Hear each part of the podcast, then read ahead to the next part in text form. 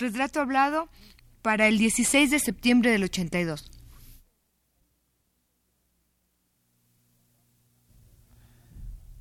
Radio UNAM presenta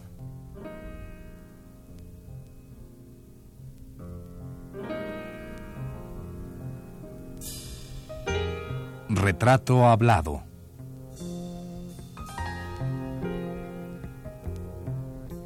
Manuel Álvarez Bravo.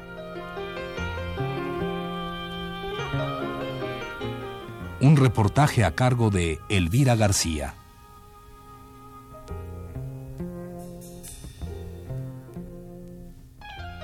Indiscutiblemente, uno de los grandes nombres en el medio de la fotografía mexicana es el de don Manuel Álvarez Bravo.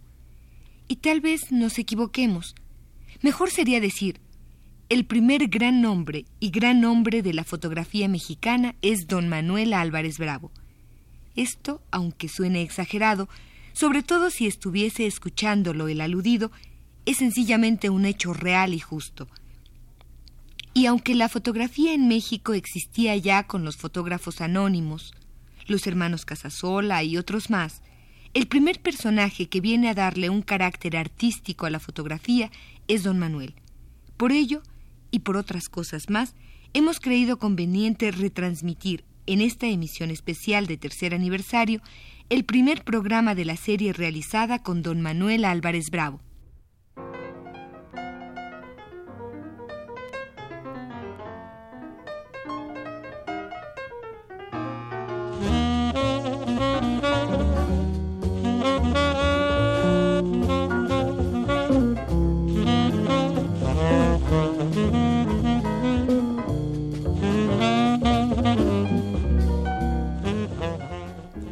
Realizada la entrevista en el año de 1980 y transmitida en este primer programa, concretamente el 3 de enero de dicho año, justamente cuando la obra de don Manuel Álvarez Bravo se había reconocido ampliamente en el extranjero. Y aquí, en nuestro país, entre las instituciones culturales se cuchicheaba un posible homenaje.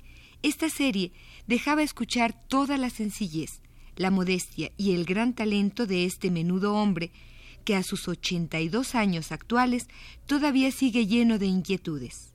Aquí está para usted, amable Radio Escucha, la voz de don Manuel Álvarez Bravo.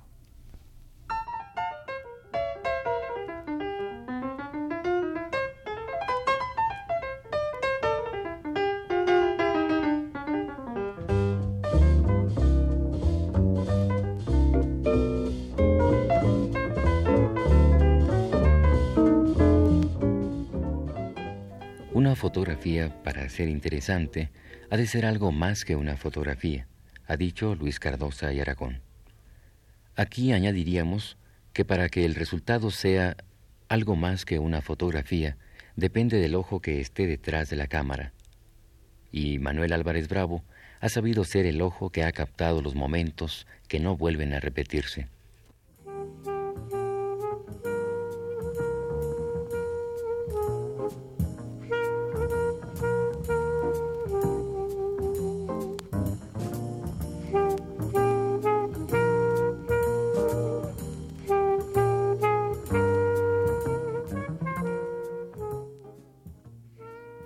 Ahora lo vemos venir, caminando con pasos cortos y lentos, sin la cámara en la mano, pero con los ojos inquietos e iluminados siempre, ojos que delatan no solo al fotógrafo que ha sabido ver la realidad mexicana, sino al hombre inquieto, investigador, interesado en todo.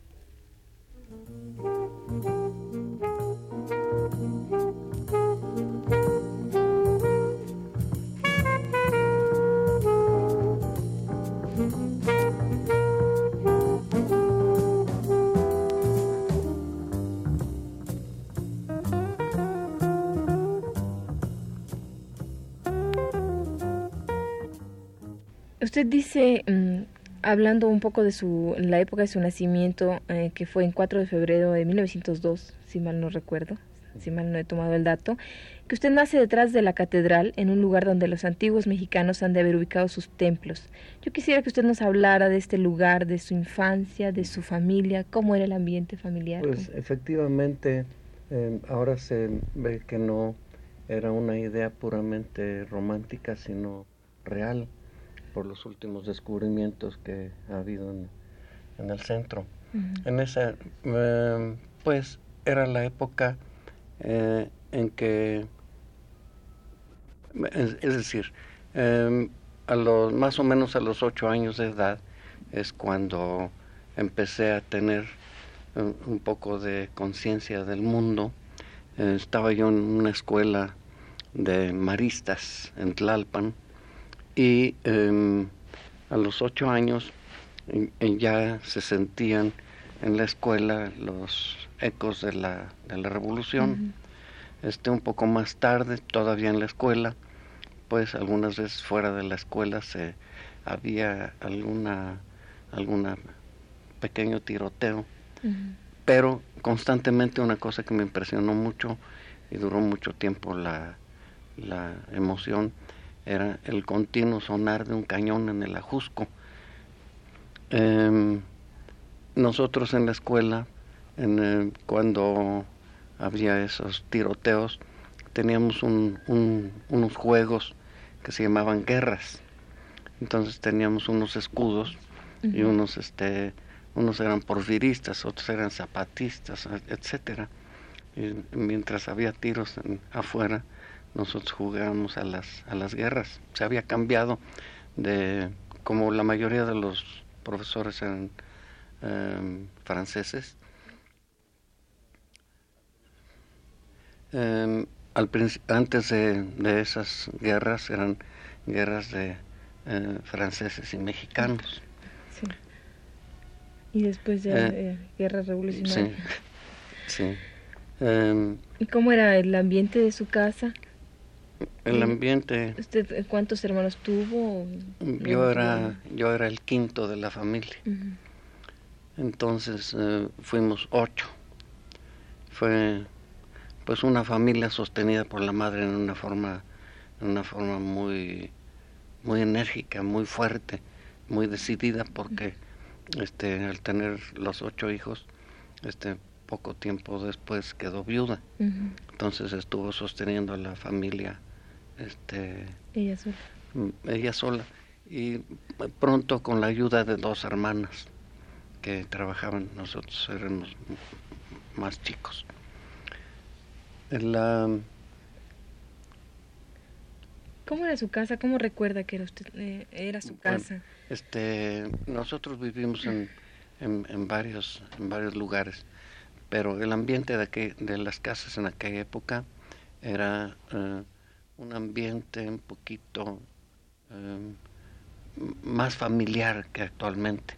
Los, los vecinos eran más, más cercanos y por lo tanto este, em, más entre los muchachos más amistades este, juveniles. Este, y de ahí justamente parten los recuerdos de la de mis primeras impresiones sobre la fotografía. Mi padre era aficionado a la fotografía y a la pintura, él era maestro. Y em, había quedado un rollo de papel de sol, rollo, un rollo grande de papel de sol.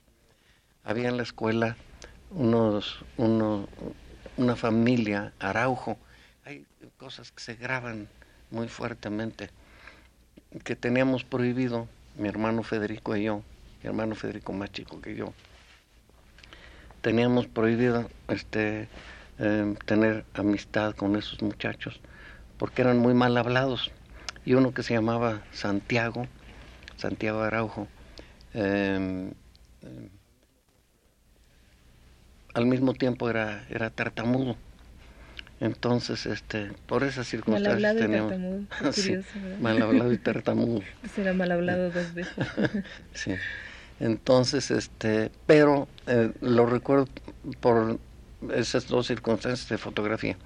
Este, él eh, cortaba pedazos de ese papel de sol, los ponía en el sol con un vidrio arriba y ponía objetos. Entonces eran, eh, él estaba haciendo lo que actualmente se llaman radiografías. Mm. Este, otra impresión también de fotografía con esos muchachos y mi hermano eh, fue la de un fotógrafo o aficionado, no sé, que nos invitaba algunas veces nos invitaba a, a ver revelar.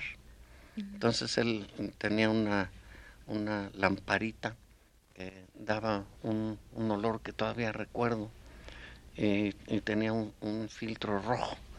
Este revelaba sus placas de cristal con este con un filtro rojo y todos estábamos ahí sí hasta el tartamudo estaba estaba quieto porque no podíamos distraer al, al señor. Y veíamos veíamos este el fenómeno misterioso de ver desarrollar la imagen. ¿Cómo le impresionan a usted estas dos experiencias con sus amigos? ¿Cómo le impresiona decir ¿Usted se siente impactado por estas imágenes, estas cosas que va descubriendo en, relación pues a la toda, sí, toda la niñez y toda la juventud está llena de esas experiencias que, que definen la vida, la vida posterior. Usted después hace la primaria y después, según usted mismo dice, su preparación es autodidacta. Sí. yo quisiera que me explicara por qué es autodidacta. Eh, con motivo de la, de la revolución, eh, en la escuela era una escuela católica, eh, eh, pues le surgía, le surgía terminar con los muchachos que estábamos entonces. De manera que los últimos, los últimos años fueron años realmente malos de, de, la educación. Este, en 1914 pues había la guerra en Europa, se habían ido este, algunos profesores y fue bastante mala la educación. En realidad salí de la escuela sabiendo este, eh, leer, escribir, el catecismo y cuentas. sí. Para las cuales después usted fue muy bueno, ¿verdad? Pues este, como era muy malo entonces, este, se me produjo una, un complejo que continuamente me estaba trabajando y cuando entré a la escuela de comercio y administración tenía un profesor que también recuerdo su nombre, Arias, que eh, él, yo em, entré a estudiar este comercio. En la Escuela de Comercio y Administración en, la, en Emilio Donde.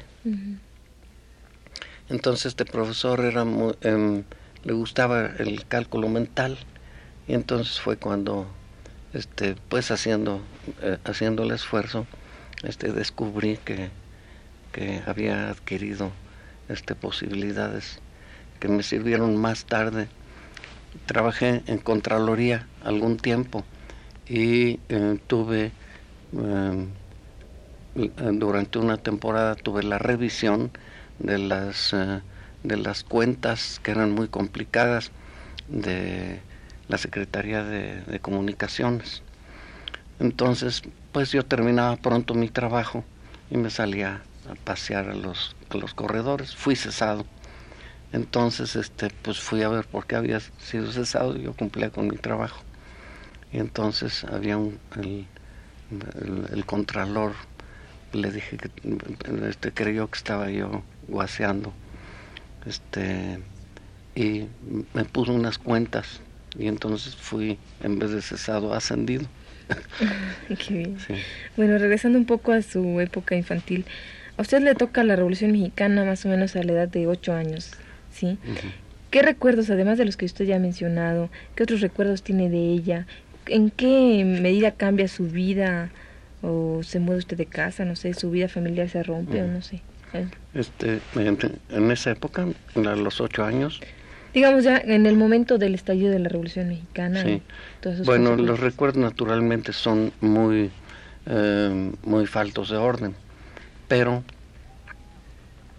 eh, nosotros teníamos paseo los jueves y los y los y los domingos teníamos paseo y salíamos eventualmente al campo. Y cuando había paz este salíamos al, al campo cerca de Tlalpan este un cerro le llamaban el cerro Pelón. Y em, em, algunas íbamos recogiendo o algunas otras veces por la calzada de por la calzada de Tlalpan. Eh, recogíamos cartuchos con los cuales hacíamos cañoncitos. Este, y, pero, eh, sobre todo cuando íbamos por, el, por el monte, eh, pues algunas veces nos llamaba la atención algún mal olor, pero este, como sabíamos que, que podía ser un, muerto de, las batallas aquellas, este, pues íbamos a ver y entonces eventualmente veíamos algún, algún cadáver.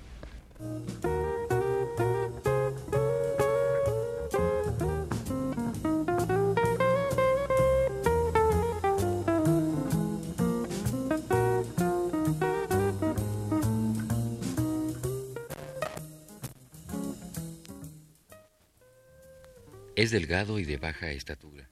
Tiene el pelo largo y blanco echado hacia atrás.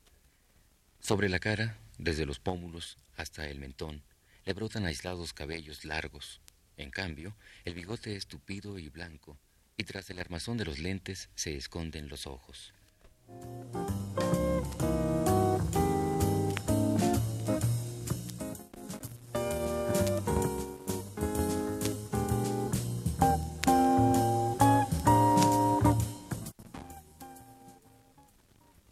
Sus intereses infantiles y ya un poco adolescentes? Mm, ¿Y cómo transcurre su adolescencia? Yo tenía la necesidad imperiosa de, de, trabajar para ayudar a la familia, pero al mismo tiempo, em, pues, em, tenía yo otros intereses que no sabía yo, de dónde, de dónde llegaban, tal vez ambiente familiar, amistades, etcétera. Em, de manera que em, al tiempo que estudiaba yo en em, que estudiaba yo en la escuela de comercio y administración, en ese mismo tiempo, pues leía yo mucho. ¿En qué año era? Era, pues, ¿qué años serían estos? 1913, 14, 15, por ahí. Este, leía yo mucho. Leía yo mucho, quizá por un, por un una circunstancia que sucedió cuando salimos de la escuela. Al salir de la escuela nos dieron un gran discurso en el cual este, pues nos recomendaban eh, ciertas lecturas y prácticamente nos prohibían otras.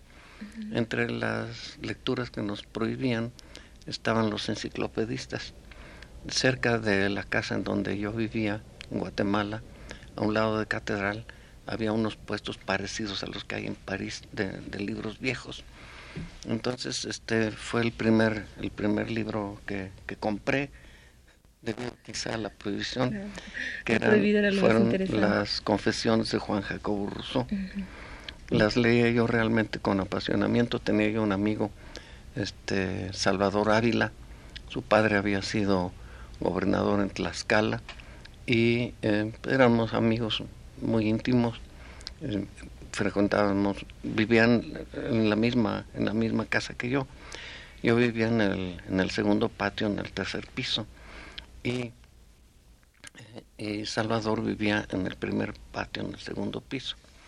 Entonces, em, eh, una vez su papá este, vio que tenía yo el libro de Juan Jacobo Rousseau y este, le extrañó mucho, me dijo que por qué no me esperaba yo a tener 20 años para, para, para esa clase de libros. Entonces yo comprendí que no, que no entendía yo y leía yo con más intensidad y en esa forma creo que aprendí a leer. Claro, qué interesante. Bueno, usted ya habló un poco de esto. ¿Dónde ubica usted su primer impacto mm, por la imagen fotográfica? ¿Es un, ¿Es un poco la relación esta que establecía con su infancia, con este, con sus amigos. Sí, después en, en, la, en la misma casa en donde vivía, vivía una familia Martínez. Esa familia Martínez em, eran em, muebleros y eh, muy, muy acomodados. Entonces, em, eh, uno de los, de los hijos, este Gonzalo Martínez, este, me prestaba una cámara entonces, en el año de 1900, probablemente las primeras fotografías que hice fueron en 1922. En el año de 1900, eh, la primera revista que he encontrado, porque he perdido muchos, pero la, la revista más antigua eh, que, que, compré tiene el año de 1924. De manera que debo de haber empezado en 1922 o 23. En el, en el, año, el año de 1922 eran años este, sumamente intensos. Em, mm, yo iba mucho a, eh, a, la librería de don Pedro Robredo. Eh, ahora es la antigua librería Robredo. Iba yo mucho allí y entonces eh, una vez abrieron un abrieron un, cajón de libros que recibían de España y entre esos libros eh, había uno de, un nombre para mí muy extraño, la primera vez que, que oía yo, y ese libro era de Picasso. Todavía tengo el libro. Entonces, en ese libro había eh, diversos, uh, había eh, diversos estilos de él, pero había ya ahí el cubismo, que me inquietó mucho. Yo estaba acostumbrado a, la, a, los gustos de mi familia, que eran pues casi como sucedía en aquella época. Se, eh, se tenían unos gustos sin, eh, sin una base, sin conocimiento. Em, entonces, pues era de oídas una admiración por Miguel Ángel, por Murillo, etcétera. Entonces para mí fue un golpe este, muy intenso aquel libro, este, y no sabía yo si era una cosa falsa o si era una cosa verdadera, si era una cosa admirable o no admirable. Entonces, una cosa similar a, a lo de Rousseau se me ocurre en este momento. Entonces pretendí yo pues estudiar aquello y este em, Gonzalo Martínez me prestaba una camarita que también recuerdo el nombre, hay algunas cosas que se graban bien. Se llamaba Premo número 12. Entonces, este con esa con esa camarita pretendí pretendí estudiar el cubismo que yo no entendía. La actitud era enfrente de una vida que no se que no se entendía y que inquietaba intensamente en, el, grupo más o menos de mi generación. Entonces, algunas veces, este, pues, había em, diversiones en las cuales se subía a las escaleras de catedral se iba al museo de antropología que estaba en las calles de del reloj, no, en las calles por allí, y yendo a la Academia de San Carlos. Moneda, creo, ¿verdad? En Moneda estaba. Sí. Entonces, este, en esa forma, pues se conocía por una parte la, la cuestión prehispánica y por otra parte, pues la catedral enfrente, etcétera, se conocía el arte, el arte religioso. Este, em, pero recordaba esto porque eh, em, conociendo yo catedral, pues seguramente tuve la impresión de una cosa similar al cubismo de las escaleras, de las escaleras de catedral. Entonces eh, tomé unas, todavía tengo las negativas, eh, se ha expuesto últimamente por primera vez creo esas, esas, esas primeras fotografías. Eh, tomé las escaleras, pero también em, cornisas, en una forma que actualmente no sé cómo me pude atrever, deteniéndome y sacando el cuerpo para tomar hacia arriba. todavía las tengo. Este, entonces, de alguna manera el impacto entonces sí para mí eran sí er, eran este formas extrañas que creo que me que me enseñaron a, no precisamente cubismo sino me enseñaron a, eh, a componer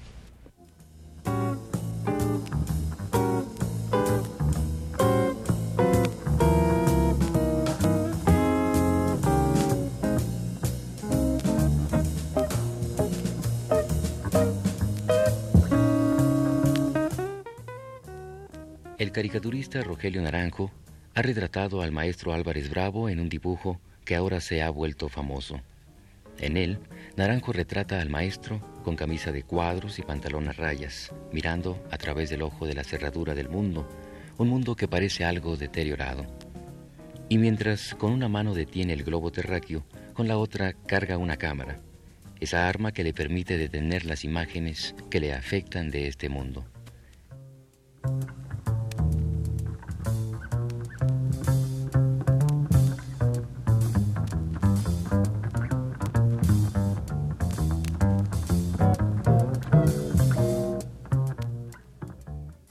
Bueno, ya me ha hablado usted del antecedente familiar en relación a la fotografía. Su padre era aficionado a la pintura y a la fotografía, ¿verdad? ¿Qué gente Perdón, mi abuelo pintor también. Su abuelo pintor. ¿Qué gente conoce usted en aquella época que le empuje o le motive al conocimiento de la fotografía, ya más en forma? Bueno, eh, yo creo que en esos años había exhibiciones en la, en, la avenida Madero había este pues la antigua esta antigua casa de la American Photo. Y en los aparadores em, había exhibiciones de por ejemplo de Ocon de Silva de em, de Garduño de Martín Ortiz de Breme etcétera para anunciar sus productos entonces eh, yo siempre andaba buscando esas exhibiciones. Eso fue antes de, de conocer la exhibición de, de Weston. Este, Weston vino por aquellos años, 1922, 1923, por ahí. Entonces eh, tuvo una exhibición en, eh, en las calles de Madero, en una casa de Fred Davis, que se llamaba Sonora News Company. Este Fred Davis fue un individuo bastante importante en el desarrollo del conocimiento de la, del arte popular. Él, em, él empezó en, eh, en, los ferrocarriles este, vendiendo, vendiendo los ferrocarriles americanos que pasaban a México, vendiendo, em, vendiendo periódicos, vendiendo revistas pero al conocer Sonora, por eso se llamaba Sonora News Company, este conoció algo del arte popular, zarapes, etcétera, y se dedicó, se dedicó a ese negocio. Entonces en la Sonora News Company él eh, eh, tuvo la exposición que yo conocí de, de Weston.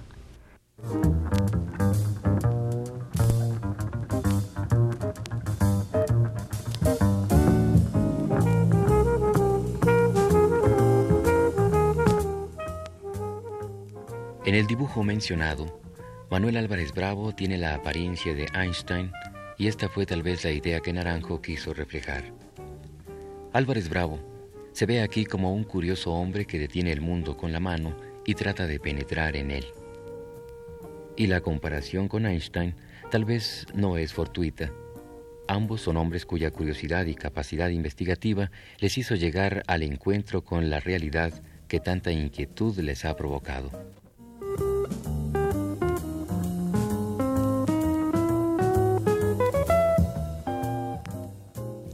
Esta fue una emisión especial de aniversario.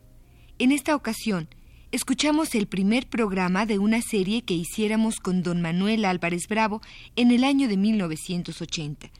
Le invitamos para que el próximo jueves, a las 22.15 horas, nos acompañe a reescuchar otro primer programa de una serie dedicada al coplero, jaranero, poeta y cantor popular, don Arcadio Hidalgo.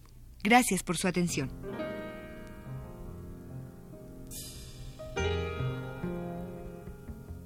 Radio UNAM presentó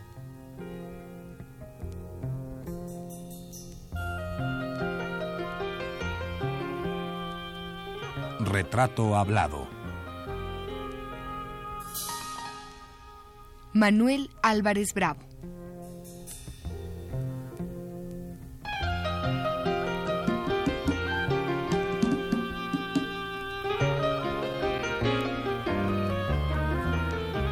reportaje a cargo de Elvira García.